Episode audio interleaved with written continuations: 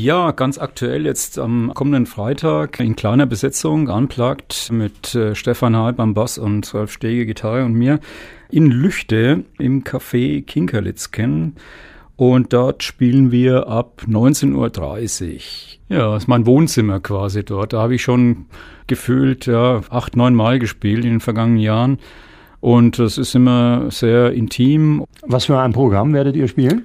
Eric Clapton, Unplugged und ein paar Songs von mir natürlich auch. Ich erzähle natürlich auch ein bisschen was zu den äh, Entstehungsgeschichte, zu den Songs und zur Biografie von Mr. Slowhand, also Musik und Stories. Jetzt am Freitag, am 22. September 19.30 Uhr.